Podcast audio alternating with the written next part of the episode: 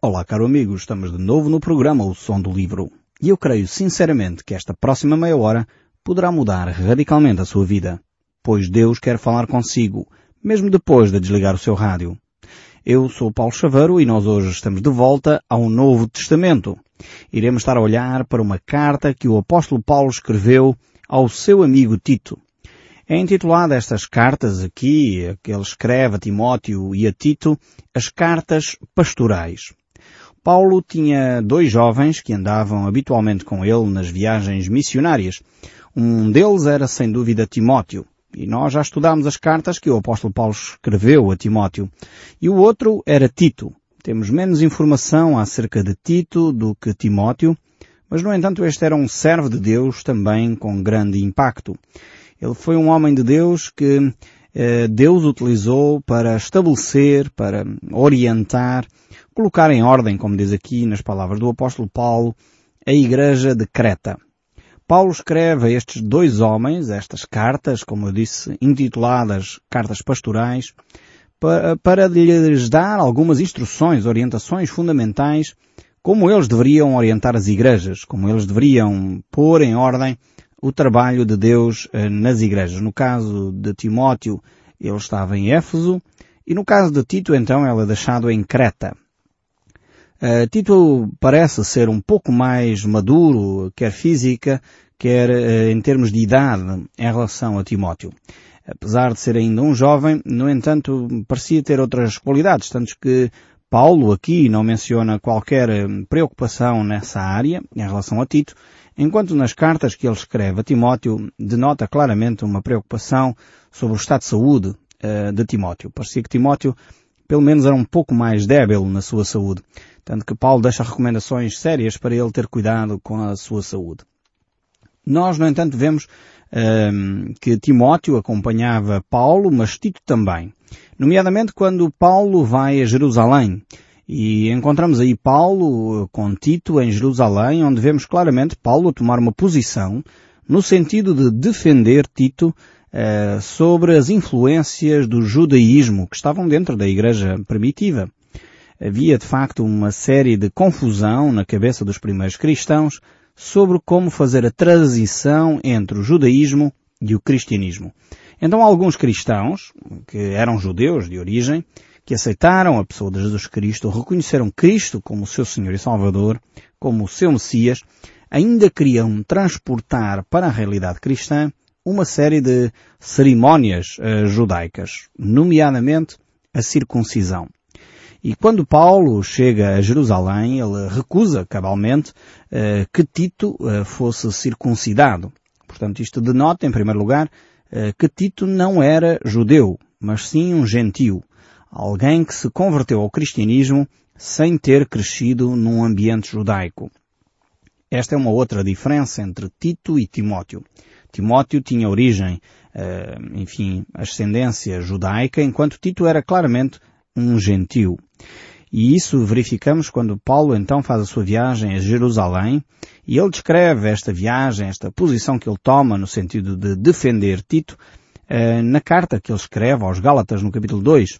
E lá verificamos realmente que eh, Paulo lembra, enfim, eh, as pessoas a importância do cristianismo e a liberdade que Cristo trouxe a cada um de nós. Este assunto é de facto tratado aí nessa carta eh, eu gostaria também de retirar aqui ah, algumas lições acerca deste episódio, acerca desta atitude que Paulo tem em relação a Tito e como ele vivia eh, o seu cristianismo. Por exemplo, pegando no próprio texto bíblico de Gálatas capítulo 6, verso 14, diz assim, Mas longe esteja de mim gloriar-me, senão na cruz do nosso Senhor Jesus Cristo, pela qual o mundo está crucificado para mim e eu para o mundo. Pois nem circuncisão é coisa alguma, nem incircuncisão, mas o ser nova criatura. Então este episódio que Paulo vive com Tito deixa aqui uma lição profunda, inclusive é para nós hoje. Talvez hoje para nós a grande questão não é circuncisão ou incircuncisão. Circuncisão, para aqueles que não sabem, é uma pequena cirurgia que se faz uh, no pênis do homem, e os judeus tinham essa prática comum, uh, como um sinal distinto do resto dos outros povos. E o apóstolo Paulo está a dizer que essa, essa prática, essa cerimónia, não serve de grande coisa para a vida espiritual, efetivamente. O que é importante na vida espiritual é a cruz de Cristo. Então esta primeira lição que eu acho que é fundamental nós retirarmos para nós. Talvez, como eu disse, hoje não temos este, esta preocupação com a circuncisão. Muitos de nós já nascemos num ambiente cristão. Mas se calhar damos importância a outras cerimónias, a outras coisas que são exteriores, talvez o batismo, talvez eh, que a pessoa tem logo em criança, assim como a circuncisão era feita logo às crianças à nascença, ao oitavo dia. Eh, talvez para nós cristãos é fundamental o batismo e não percebemos que o mais importante é a nossa relação com Deus. Não um cerimonial exterior, mas algo que se passa no nosso coração. Como diz o apóstolo Paulo, ele estava longe dele passar-lhe pela cabeça a gloriar-se noutra coisa qualquer, senão na cruz de Cristo. Que realmente isto era, era fundamental, central na vida de Paulo. E é vital para nós. Quando nós nos começamos a gloriar porque nascemos num lar cristão, porque dizemos, não, meus pais uh, são cristãos, a minha avó era cristã, e começamos a tecer uma genealogia de gente cristã na nossa família, a minha pergunta é, você pode gloriar-se na cruz de Cristo? Ou seja, Cristo faz para si diferença? Ou você é daqueles cristãos nominais? daqueles que se diz, bem, eu sou evangélico ou eu sou católico nominal. Bem, eu não tenho relação nenhuma com Deus, mas, enfim, nasci num lar cristão. Ah, eu fui apresentado em criança ou eu fui batizado em criança. Não, eu vou à missa do galo. Não, não, eu faço essas cerimónias. Eu estou no, normalmente nos casamentos de, dos familiares, porque é importante casarmos na igreja. E, no entanto, estamos a dar mais valor aos cerimoniais externos do que àquilo que se passa no nosso coração. Que importância tem Cristo na sua vida? Qual é o valor, qual é a posição que Cristo ocupa eh, na sua vida diária? O apóstolo Paulo tinha isto muito claro na sua mente. Para ele, circuncisão ou não circuncisão era uma coisa secundária. Os cerimoniais externos eram secundários. Eles só fazem sentido quando as realidades espirituais interiores estão a acontecer. Então, se eu tenho um relacionamento com Cristo, faz todo o sentido ser batizado. Mas se eu não tenho um relacionamento com Cristo, não passei por essa realidade, Cristo não está a transformar a minha vida, a minha pergunta é que significado é que tem a Eucaristia, que significado é que tem o batismo, que significado é que tem a confirmação, que significado é que tem todos os outros cerimoniais que nós praticamos. Precisamos de entender qual a posição que a cruz de Cristo ocupa na nossa vida. O apóstolo Paulo tinha isso muito claro na sua mente. E esta é uma primeira lição que nós retiramos aqui do episódio de Tito. Este homem, Tito, este jovem, que talvez você quase nunca ouviu falar dele, um jovem do Novo Testamento, esta carta pastoral que o apóstolo Paulo escreve, é uma carta com ensinos profundos. E ainda nem entramos na carta e já estamos a retirar lições para a nossa vida acerca da vida de Tito e da posição que o apóstolo Paulo toma diante deste aspecto que é a circuncisão. Temos realmente que ter muito cuidado com os cerimoniais exteriores. Muitas pessoas, por exemplo, dão muita importância ao facto uh, de acender uma vela, ao facto de receberem talvez um frasco com água que veio do Rio Jordão, ou com água benta, ou com uma rosa abençoada. E às vezes não percebemos que as realidades uh, exteriores têm que representar algo que já aconteceu no nosso coração.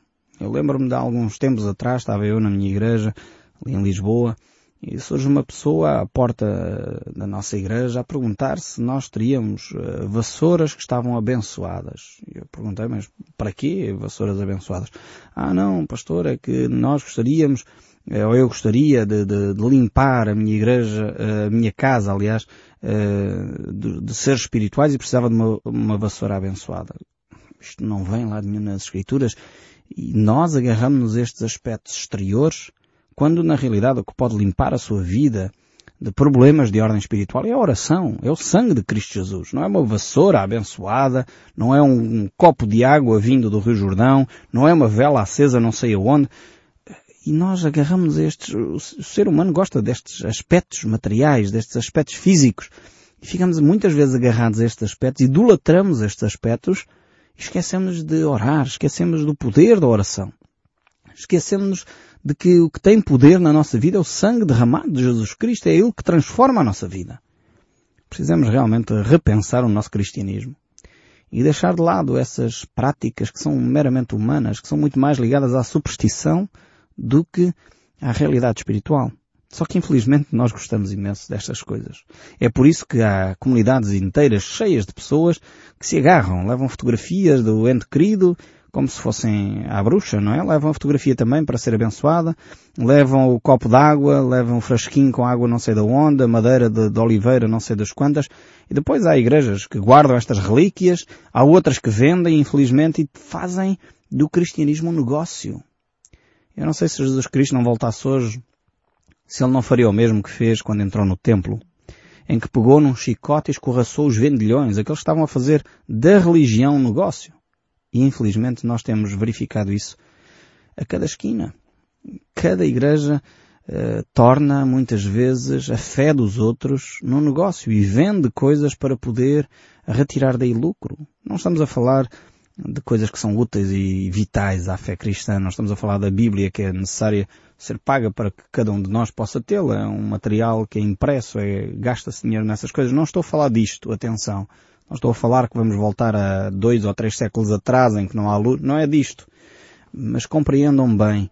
Quando a igreja e a religião se tornam negócio, seja por venda de velas, seja por venda de água benta, seja por venda de uma água qualquer que supostamente vem do Rio Jordão, ou de um lenho de, de oliveira que vem de Jerusalém, ou outra coisa qualquer, realmente nós precisamos de repensar o nosso cristianismo, transformá-lo num cristianismo sério, onde a cruz de Cristo é central e não esses aparatos, não essas coisas que são secundárias, essa cerimónia que não traz benefício espiritual nenhum.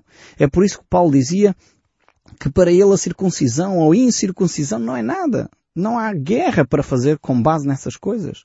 Não serve de nada isso, mas sim estarmos alicerçados na fé cristã, naquilo que é central na fé cristã.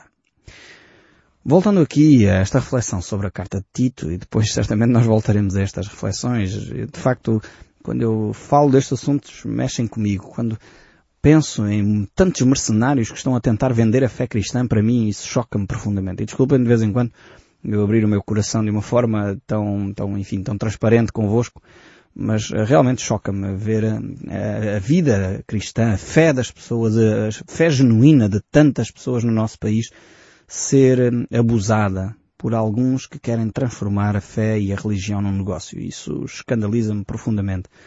E desculpa-me de facto eu abri o meu coração desta maneira, mas uh, gosto de facto de falar destes assuntos porque eles têm a ver com a palavra de Deus que nós acabamos uh, de ler.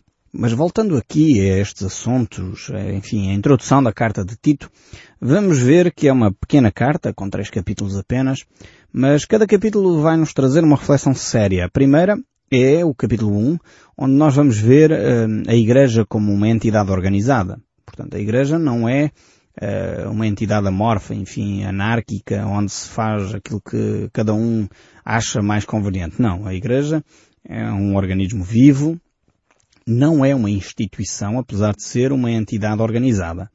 Eh, é importante fazer esta diferença. Pode parecer uma pequena diferença, mas é uma diferença fundamental. Quando a Igreja se torna uma instituição, uh, fica num sentido, e aqui estou a utilizar a palavra instituição num sentido mais negativo, menos positivo, porque há instituições boas, não é? Mas quando se torna uma instituição, muitas vezes cristaliza os seus valores. E fica cristalizada no tempo. Fica, para. E, e a Igreja é um organismo vivo, dinâmico, que tem que acompanhar a evolução da sociedade. Não no sentido de, de deixar de ter os valores que ela professa, de forma alguma. A Igreja tem de eh, manter a sua sã doutrina. E esse é o segundo capítulo aqui da carta de Tito. Ele mostra claramente que apesar da Igreja tem que estar organizada, e a organização da Igreja é muito clara, ele vai falar acerca daqueles que são uh, os líderes das comunidades, mas ele também diz que a Igreja tem de ter uma sã doutrina, ou seja, não pode vender as suas convicções. Isso não pode ser mexido. As formas, sim, as formas podem se adaptar. Se vamos cantar uma música mais contemporânea ou uma música mais antiga, ou se vamos eh, deixar de cantar e simplesmente vamos dedicar à palavra, isso tem a ver com as épocas. Há alturas na história da humanidade onde de facto as comunidades cristãs não cantavam, não tinham nas suas comunidades este aspecto da, da liturgia, os cânticos. Mas isso não quer dizer que, que, a igreja estava parada no tempo, de forma alguma. Provavelmente era adaptada àquela época e fazia sentido. Havia razões para que isso acontecesse dessa forma. Houve, entretanto, outras alturas em que a música tomou uma preponderância significativa na liturgia, na forma de adorar a Deus. Eh, chega às vezes quase ao extremo de pensar que a música é adoração. E não é. A adoração é muito maior que a música. A música pode fazer parte da adoração. Talvez você ficou, enfim, baralhado com esta reflexão. Porque muitas vezes a pessoa diz, ah, vamos ter um tempo de louvor e depois temos um tempo de cânticos. Pensando nós que os cânticos são louvor. É verdade, os cânticos devem ser louvor. Mas o louvor pode ir muito além dos cânticos. Será que podemos louvar a Deus lendo salmos? É leitura, não é cânticos. Será que podemos louvar a Deus através de uma peça de teatro? Será que podemos louvar a Deus através de um jogral? Da leitura de uma poesia? Através de uma pintura? Através de um serviço? Será que podemos louvar a Deus através dessas coisas? Não tem nada a ver com cânticos. Eu sei que eh, a prática em muitas comunidades é louvor associamos diretamente aos cânticos. Mas o louvor é muito mais abrangente que isso. Precisamos, se calhar, abrir um pouco mais os nossos horizontes para perceber que o louvor a Deus tem a ver com a vida, tem a ver com as nossas ações, com a nossa prática, com aquilo que nós podemos trazer a Deus é, com um sinal de gratidão e amor no nosso coração. Então não confundamos. O facto de gostarmos muito de música não quer dizer que a música é a única forma exclusiva pela qual louvamos a Deus. Podemos louvar a Deus até sem música. Podemos ter um tempo fantástico de louvor sem sequer abrir a boca para cantar um cântico. Eu sei que estou a fazer um desafio tremendo às igrejas, eh, talvez algum vai pensar, mas como é que é possível nós fazermos um culto de louvor sem ter cânticos? Hoje em dia a música está tão presente nas vidas das igrejas que quase é impensável termos um culto de louvor sem música. Mas a música uh, é algo que tem muito mais a ver com a nossa cultura do que o ensino bíblico. Já reparou que na Bíblia não aparece uma única pauta musical, ou seja, não temos hoje aquilo que chamamos música sacra. Porque não existe nas Escrituras, não existe na Bíblia nenhuma pauta musical.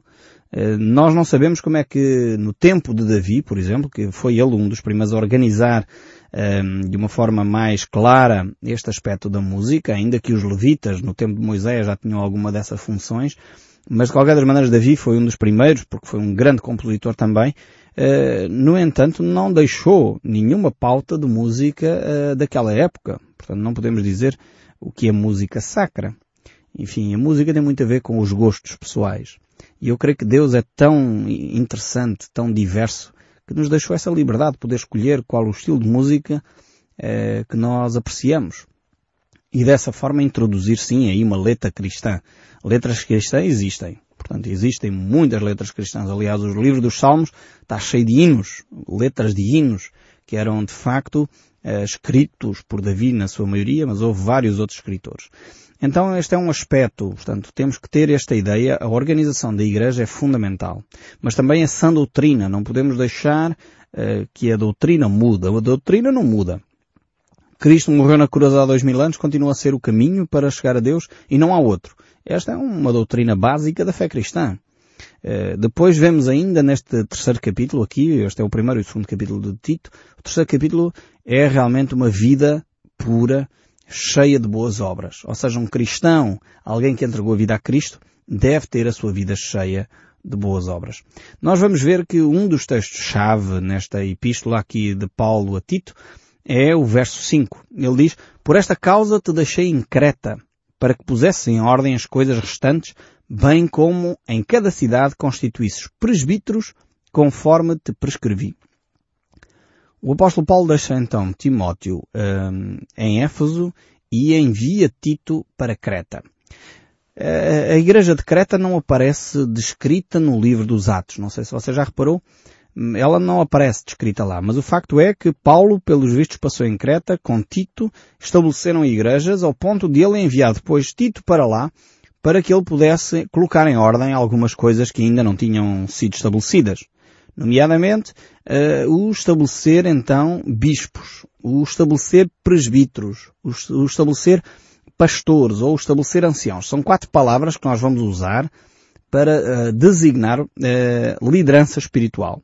Eles são, na realidade, sinónimos. Nas Escrituras nós vamos encontrar com frequência estas ideias. Aqui na própria carta de Tito nós vamos encontrar essa referência, quer a bispos, quer a presbíteros ou anciãos, que são sinónimos, mais uma vez, quer a pastores que nós encontramos na, na carta aos Efésios. Então, uh, vamos verificar que estes quatro termos são sinónimos e não têm a ver, provavelmente, com uh, a mentalidade que nós temos hoje de que um bispo é alguém que está numa posição superior aos padres uh, ou está numa posição superior aos pastores. Não tem a ver com isso. A palavra bispo aqui nas Escrituras tem a ver com, simplesmente com a ideia de supervisor. Alguém que tem uma responsabilidade numa comunidade local de supervisão uh, da comunidade.